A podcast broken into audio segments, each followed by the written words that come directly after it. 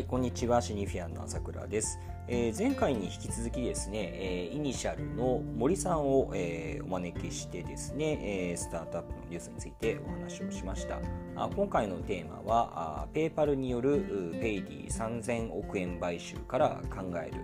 えー日本のスタートアップの買収事情です。どうぞ。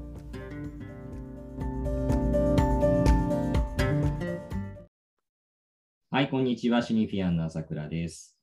こんにちは。スタートアップ情報プラットフォームイニシャルの森です。すごいよね、その長いのをちゃんと言えて覚えてるんですね。テイク2ですから。うん、素晴らしい。えっと、で、えっと、今日は、まず、えっと、前回、ちょっと森さんと、えっと、あれ、前回何の話したんでしたっけ？前回は、えー、と弊社から出した2021年上半期のスタートアップ資金調達はい。の全体感と、まあ、それに関するトピックという形でお話をしました。そうでした、そうでした。で、今回はちょっと個別のテーマがあるという話でしたけど、何そうです。はい。朝倉さん、はい。先週ビッグニュースがありましたね。ありましたね。はい。何でしょうか？この恐ろしい日ありがとうございます。ペイディの買収っていうのが非常に大きなあー買収でしたね、スタートいやー、あれは大変なビッグニュース。だったと思っています。はい。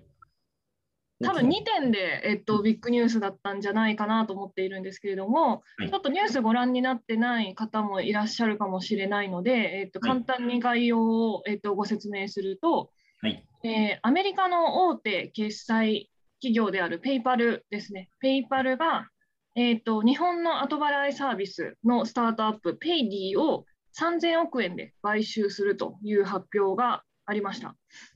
で、これは、えっと、まあ、ペイパルが買収するっていうことが一つポイントだっていうことと、もう一個が3000億円っていう金額の大きさがポイントになるんじゃないかと思いました。ね。この観はい、この観点から、このニュース、朝倉さん、まず第一歩を聞いて、どう思いました？いや、あのーすごい、今ね、この、なんだっけ、Buy Now, Pay Later で BNPL って言いますけれども、この市場っていうのが、あの本当に注目されているんだなと。で、確か、あの、オーストラリアでも、なんかありましたよね、こういうディールが、確か。もう一つぐらい大きいディールが、今年だったかな、去年だったかな、あのあったと思うんですけれども、まあ、そうした中、流れの一環として、えーこの市場っていうのが非常に注目を集めているんだなというのは感じました。で、まあ、ね、あのー僕たちの感覚で言うと、例えば、あのー海外の方だとね、よくその、アンバンクドっていうじゃないですか。あ、はい。銀行で口座を開けない方だとか、あるいは、まあ、これ、アンバンクドの範疇なのかどうかわからないですけど、クレジットカードを作れないような方、えーまあ、そういっった方を対象にして、この BNPL っていうのが使われる、生活の、まあ、何かしらその EC でお買い物をするときに、えー決済手段がないから、えーこういったソリューションを活用すると。で、普通に考えたら、これきっとね、手数料は高いはずなんですよね、通常のクレジットカードとよりも。だけど、まあ、他に手段がないから、あまあ、こういうのを使わざるを得ないというのはよく理解できるんですけれども、まあ、一方で、えー日本国内でも、まあ、このペイディ以外にも、ネットプロテクトションさんとか、まあ、そういった会社ありますが、こういった後払いサービスというのが、あーまあ、注目されているっていうのは、面白いポイントだなと。というのは、まあ、日本の国民の人でね、銀行口座ないことってなかなかないと思うし、まあ銀行多いですからね。うんうんうん、だしね、えーまあ、クレジットカードなんかも、あの比較的、まあ、特にそのクレジ、えーなんだ、EC とか使うようなユーザーの人であれば、えー作れる人多いんじゃないかなと思うんですけれども、まあ、そんな中でもこういったソリューションが活用されているっていうのは面白いですよね。あと、個人的には、あの、えっと、今回の、まあ、買収の担当していた、そのペイパルの、えー日本の担当の方っていうのが、ピーター・ケネバンさんっていう方で、えーあ、これ、マッキンゼーの上司だって思いながらへえ、すごい面白いつながり。思いましたね。あとはなんかこういうビッグディールって、なんでしょう。やっぱりなんかあのーなかなか日本企業ではなくて、うん、海外の会社で出てくるもんなんだな、といったものは、もうまあ感じた部分です。うん、確かに。うん、今こう桜さんがお話ししてくださったように、あの今こう、世界的にこう金融包摂っていうキーワードで、はい、こう多分一つの国によらずに、えーと、先進国では先進国のでの金融包摂の問題があって、うんうん、で新興国では新興国での、えーと、金融包摂の課題があって、そこをこう対応するスタートアップっていうのが各国でこう急成長を遂げているっていうのが、あの結構今、ユニコーン、世界のユニコーンを見てもフィンテックめちゃくちゃ多いのは、まあ、そういった背景にあるのかなと思っていて、ユニコーンがこう増えているから、どんどんそこのフィンテック市場がこう、まあ、今、競争が激しくて、その中の流れで、えっと、今回、日本の市場に対して、えっと、ペイパルがこうやってきたという流れなのかなというふうに思っていますと。はい、で3000億円って多分スタートアップの買収っていう観点からだけじゃなくても普通に大きいですよね。企業買収として大きいんじゃないかなと思うんですけど。そうですね数千億円単位で買収っていうと非常に大きい買収だなというふうには感じますよね。そうですよね。だからスタートアップ、日本のスタートアップのこう非買収っていう観点から見ても、うんうん、多分、えっと、この10年で、えっと、最高額だったのって、いろいろ、まあ、ちょっと いろいろな変数はあるんですけれども、多分純粋に、えーと、買収っていうところで見ると、ソラコムさん、うんうんうん、KDDI さんが、えーと、ソラコムさんを、えーと、買収してるんですけれども、うんうん、そこのそれが、えーとまあ、推測200億円という形で言われていたので、はい、それはまあ10倍の規模になる。で3000億円っていうと、そもそも IPO エグジットって考えたときでも、それを上回るようなうんまあ、ちょっと公募価格にするのか、初値にするのかっていう議論はあるけれども、例えば初値時価総額で見たときに、3000億円を超える IPO ってどれだけあったんだっけって考えると、そこもすごいもう限られる。メルカリぐらいですかね、近年だと。うん、100%買収コントロールできることによるプレミアムっていうのは乗っているんだろうなというふうには思うんですけれども、まあ今日いずれにしろ非常に大きいディールであることは間違いないですよね。うん、でこれはやっぱりなかなかダイナミクスとして、まあ、日本の会社だとなかなか出てこないところなのかなという気はします。うん。それってどういう理由が多いんであるんですかね？なんでしょうね。いやだから例えばの話、まあそうだな、まあ、あのグローバルでなんでしょう、そのバリューアップの知見を持って、えー、同じようなビジネスをすでに展開しているところっていうのが、方がまあ、よりあの値段をつけやすいっていうことはあるんでしょうね。うん、最近だとあの僕あの東京ファウンダーズファンドっていうあの、まあ、なんて言いますか、まあ、自分たちのお金を、えー、出し合って、えー、主に海外のスタートアップに投資するようなことっていうのをずっともう6年ぐらい前からやってますけど、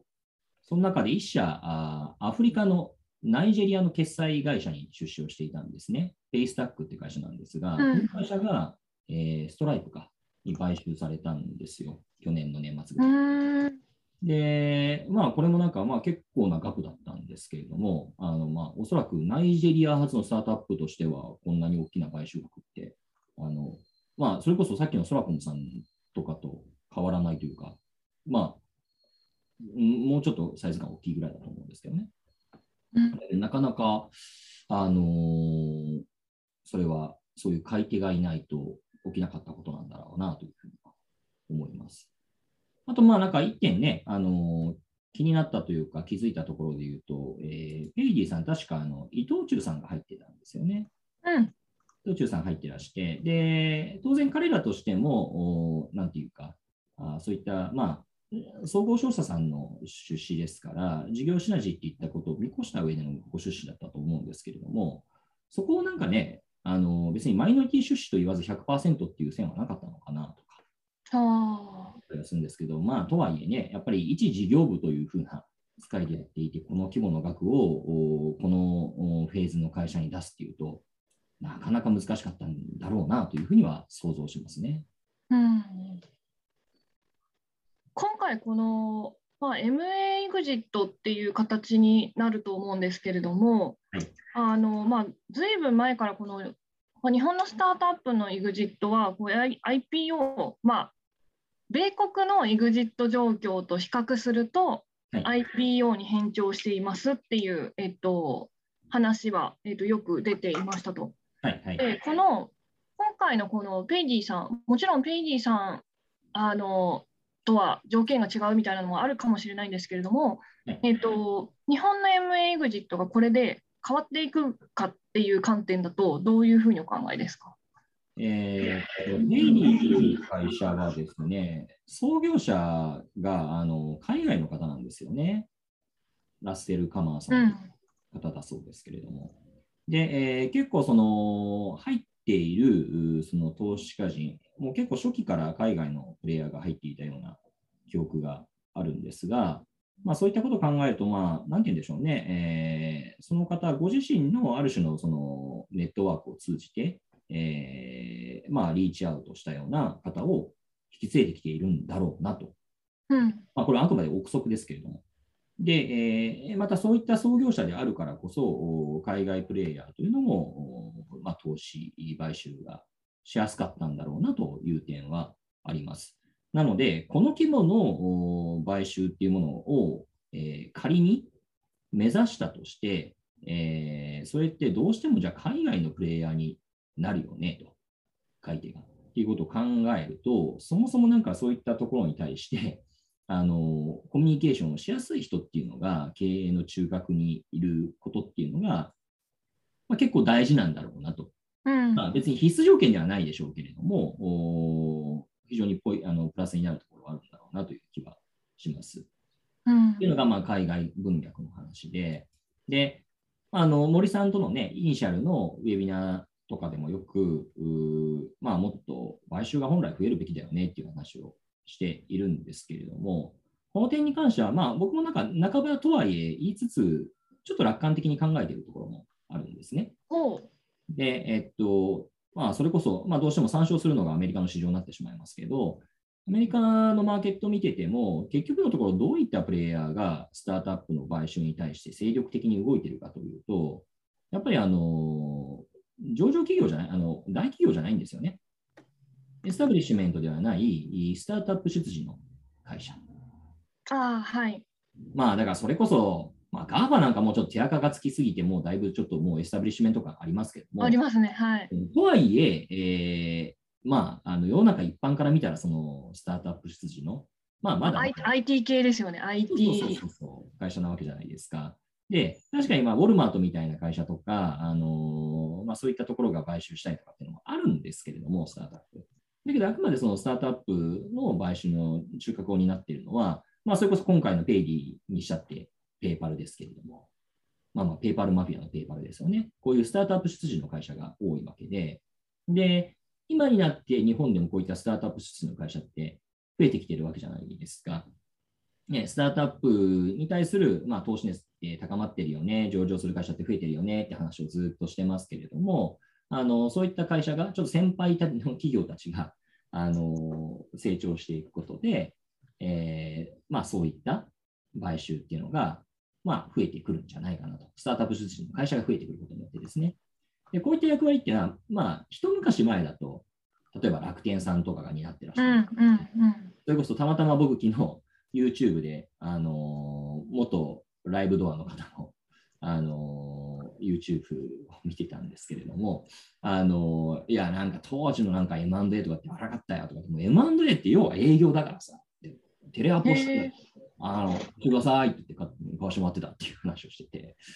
いや、受けるなと思いながら見てたんですけれども、あのまあまあそういったプレイヤーがいたわけですよね。一昔、二昔前であれば。で、まあそういった役割っていうのを、えー、今、なんとなく僕らが想像するようなスタートアップ出自のスタートアップ会社、上場企業っていうものが、これから担っていく機会って増えていくんじゃないかなと例えばマネーフォワードなんか、この間の資金調達で明確に確かスタートアップへの投資に、えー、お金を当てるっていうような、まあ、そういった面でそうですね。調達をしてましたよね。はい。なんか増えるんじゃないですか？あの、うん、この規模感かどうかと言われると、まあ、なかなかね、スタートアップ出資の会社で、そもそも3000億円以上の時価総額の会社ってないわけですから、まあ、まあ、それは厳しいでしょうねっていう話だと思うんですけど。うんなんかあれですよね、あのそうすると、買い手がまず大きくなって、うんうん。MA エグジットが選択肢になるにはどうすればいいかって考えたときに、うんうん。そもそも IPO 返聴してるのって、えっと、MA で、えっと、価格がそんなにつかないからっていう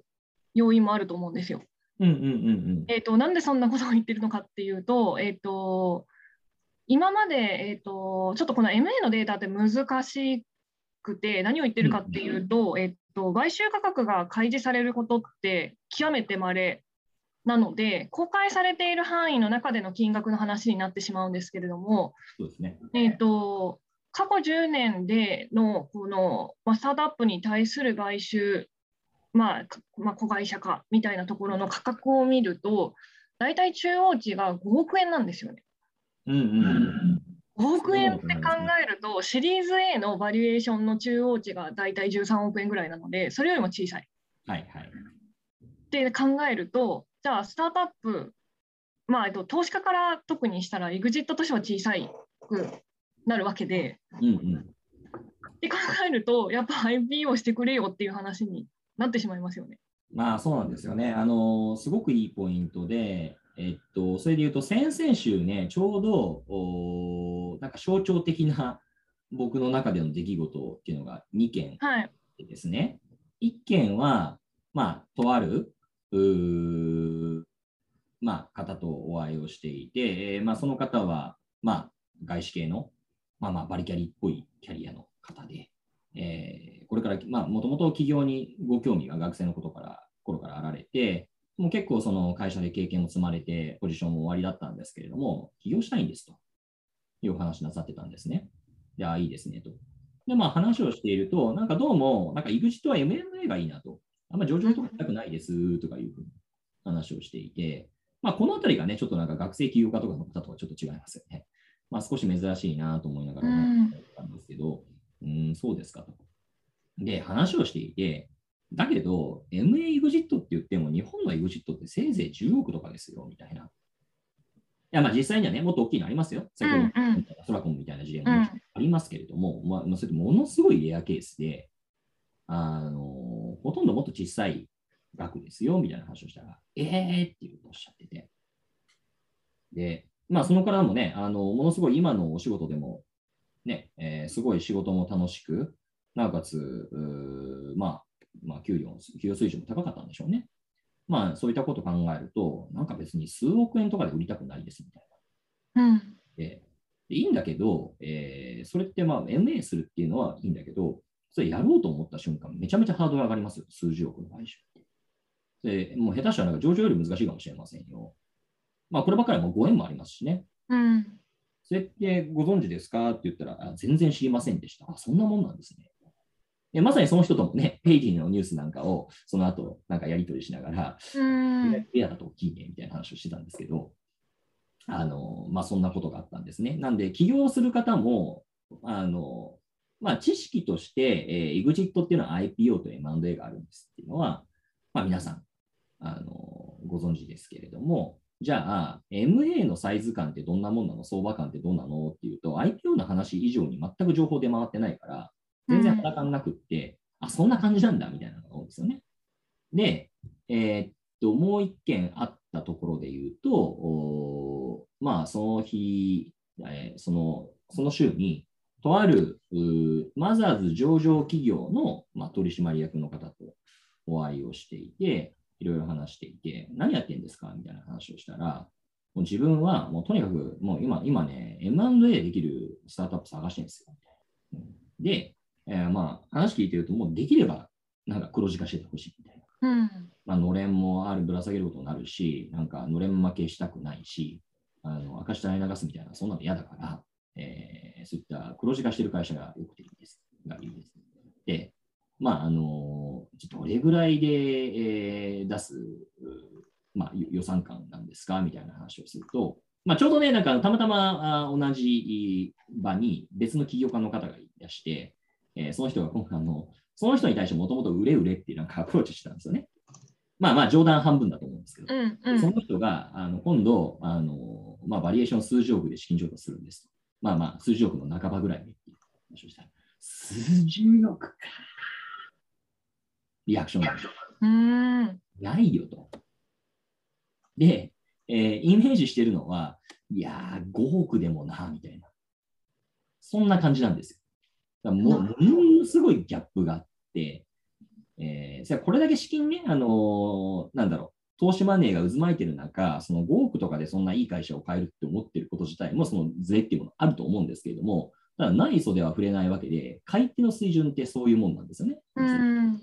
で、えー実際、そのスタートアップ買収とかにものすごく意欲を出すような会社さんって、まあ、大体マザーズ上場企業推進の会社、でも時価総額数百億前半ぐらいで、えーまあ、既存事業が飽和してきて、なかなか成長の芽が見出せないところに何か欲しいみたいな、なんかあの連結できる事業が欲しいっていう会社がほとんどだから、そういったところが出せる額って、まあその程度って言い方するとなんかちょっと語弊がありますけど、まあまあ5億、10億とか、それぐらいですよね。だちょうど、あそれで言うとね、また別の話で、今週末、今先週末か、先週末ある起業家から話が来て、これもぜもはや全然僕の仕事関係ないんですけど、あの自分の事業を売りたいんですと。うん。か、ないっすかみたいなあのご相談を受けて、でできれば15億、20億で売りたいですって言って、ね、15億、20億、これだときついかもね。まあ、5億だったらいけると思うみたいな。うんめちゃめちゃなんかもうアグレッシブなところで10億じゃないっていうと、あちゃーみたいなね。だからこの売り手の、売り手がその資金調達しようと思ったらできてしまう環境っていうところと、買い手の目線感っていうところ、ものすごくギャップがあって、大体10億円ぐらいにものすごい厚い壁があるわけですよ。で、そこから先を行こうと思うと、もう結構なんかもう狙い撃ちして、最初から関係性があるようなところに持っていかないと、市外にもかけられないんじゃないかなという気がしますね。うん。朝倉さん、はいネイキッドテクノロジーの時に、まさしく MA エグジットをされてますよね。あ、しましたね。はい。あの時は、えっと、もともとミクシーさんとのご関係があったから、あの選択肢が取れたっていう言い方になるんですかね。えっとね、これは、えー違いますね。うん。で、えー当時、僕たちの会社が、まあまあ、通常に資金調達をしようとしていて、まあ、もちろん一般の VC さんも回るんですけれども、まあ、事業領域的にご興味をお持ちいただけそうな事業会社さんもちょっと回ってみるかという中で、まあ、2011年、まあ、地震の前後ですけど、まあ、それこそ地震の日もね、僕、あの、汐留まで行ったりとかして、うん。あの、チキン調達と交渉行って、めちゃめちゃ地震来て、これもうなんか地下鉄止まってんじゃんとか言って歩いて まあ、汐留の某社のオフィス入ったら、え、本当に来たの？みたいなことびっくりされて、ちょっと危ないから中にいなさいとか言われて、なんかもう、ね、あの社員社員の方で4人ぐらいで、もうひたすら1時間ぐらいボケーっとテレビ見てて、これ大変だったね、みたいな。なんだった？らもう今日泊まってっていいよみたいなこと言われたんですけど、まあまあそんな話はどうでもいい。えっと、あのーそうそう、資金調達しようと思って話をして回ってたら、あーもうだったらもう100%買いたいんだけどっていう会社さんが3社ぐらいいらして、え。本当、それは想定してなかったんだけど、ああ、まあ、それもあるなと思って、えー話をしている中、最終的に、まあ、ミクシーに落ち着いたという経緯ですね。なんで、えっと、資金調達をしようと思ってたってことは、やっぱこう、単独でこうやっていこうと思って絵を描かれてたってことじゃないですか。うんうんうん。そこをなんで MA エグジットにしたんですか？うん、あのーもともと、その、ま、えっ、とね、本当個別具体的な事象になっちゃいますけれども、はい。あのーまあ、だいぶ外部資本比率が高くなっちゃってて、うん。で、既存投資家はまあもっと、あの追加投資したいっていうような話をなさしてくださっていたんですけど、まあ、これだとなんか外部 VC のジョイベンみたいになっちゃうなと。うーん。これはなかなか自分たちの判断のもと事業も動かしづらいし、まあ、そもそも、ねまあ、資本政策って引き戻せませんし、もともとね、調達をしていたのがその前に2010年とかですから、リーマンショック後のカラッカラの時期。だからあのイニシャルの、それこそスタートアップの調達額っていうボリュームでいうと、もう一番真下のところですよ。700今のね、今だとね。そうそうそうそう。だからまあそういう、だからね、あの、シード投資のバリエーションって数千万円、3000万円とかのバリエーションの時代ですよ。うん。んそうですね。3000万円で300万円調達しますみたいな時代ですよね。もうなんかい、もういつの時代の話だよって思う。だからもう、うん結構外部比率が高くなっちゃって、これどどうにもならんやん。みたいな中、あまあ、そういったお話もあったから、あまあ、だったらもうこのタイミングでいいかなと思った。へえ、ちょっと意外ですね、資本政策が。そうそう。大変だったんですよ。まあ逆になんかそういったことからいろいろ学びましたよね。ああ、うん。ああ、まあこういうことになるんだなとか、あと、なんでしょう、資本政策って、えーよくね、あの、やり直しが効かないって言いますけど、まあそれの意味も、もう、理解をしたし、あと、それこそ僕らって優先株で、えー出資を受けていて、はい。優先株の内容って分かんないじゃないですか。だまだあの磯崎先生の企業のファイナンスが出る前そうですよね、10年前出てないですよね。何なんだみたいなことをなんか弁護士の先生捕まえて一個一個はって聞いて、まあ、当時はこれものすごく、なんていうのかな、優先株のタームってもの自体が異常だから、こんなのおかしいとか言ってなんかその弁護士の先生なんかもうしまいには怒り出しちゃって、はいはいはい。いるじゃないですか、よくあの武闘派の先生って割と武闘はい。派、こんなふざふざけたディールあのタームあるものかとか言って、言っていらして、当時は。まあまあ今ではそれがスタンダードになってるんですけど、こんなんじゃもう経営もなんもないじゃないですか。経営権なんてない。あなた経営権ないよ、こんなの。とか言って。え、そうなの？みたいな。そんな感じでしたよね。へえ。じゃあそういった状況もあった中で、うん。まあなんか、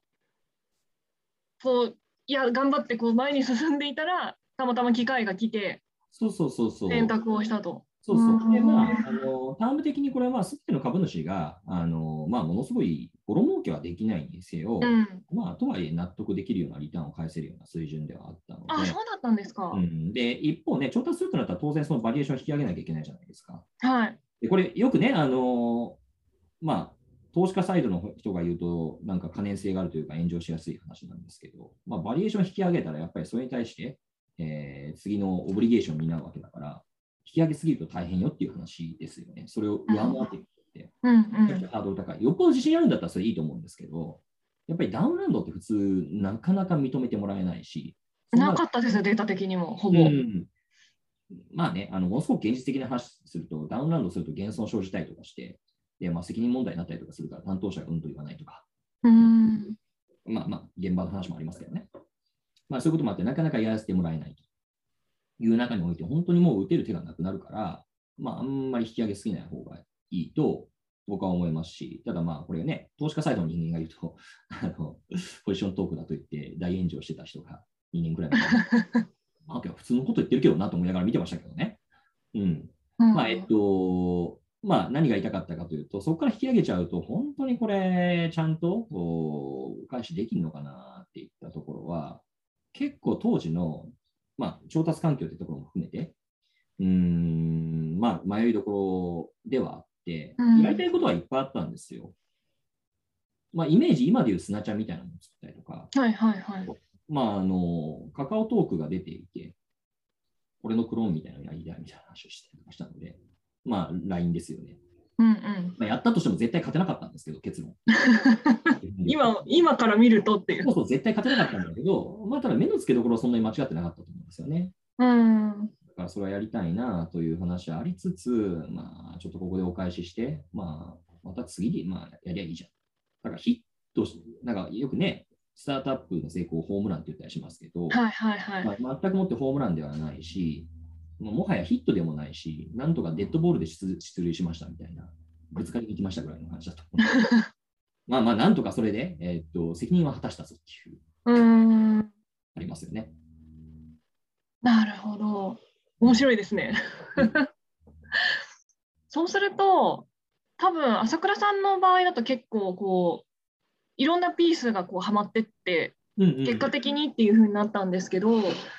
じゃあ今のスタートアップがこうエグジットになるときにやっぱ価格がこう壁になってくる。じゃあうん MA を選択肢にしたいっていうのであれば、さっきちょっと触れた通り、まあ、海外の企業に買ってもらうっていうのは選択肢になるのか。で、これは今、レートステージ、これは前回のお話でもあったんですけど、レートステージにあのかなりこう海外投資家さんも入ってきているっていうところがある中で、うんうん今後それが選択肢になりうるのかっていうのはどうですかね？はい、あの、難しいポイントだと思います。まあ、例えば海外っていうところで言うと、まあ、今のそのね、ペイディのニュースっていうのが非常にあの印象に残りますが、まあ、少し前だとあのシャフトロボットの会社ですよね、東大発のロボットスタートアップが、まあ、アルファベットに買収されたっていううん。話もありましたよね。だから、まあ、あの今まで全くなかったことはないんですよ。うん。ただ、まあ、非常にえー狭きもんではある、あったうん。ということなのかなというふうには思います。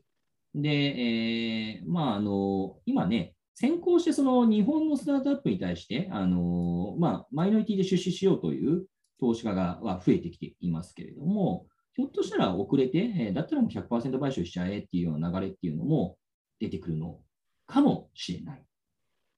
ただ、まあ、ある種僕はすごくペシミスティックなので、じゃあこの市況感っていつまで続くんでしたっけ？みたいなところは、うん。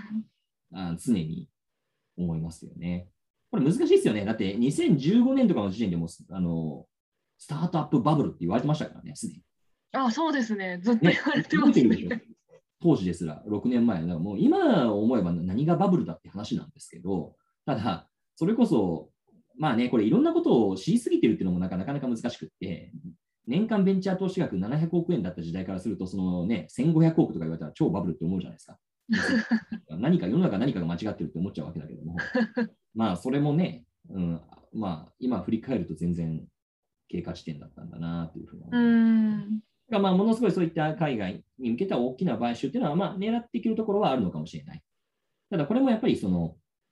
ね、えー、うん、BNPL みたいな、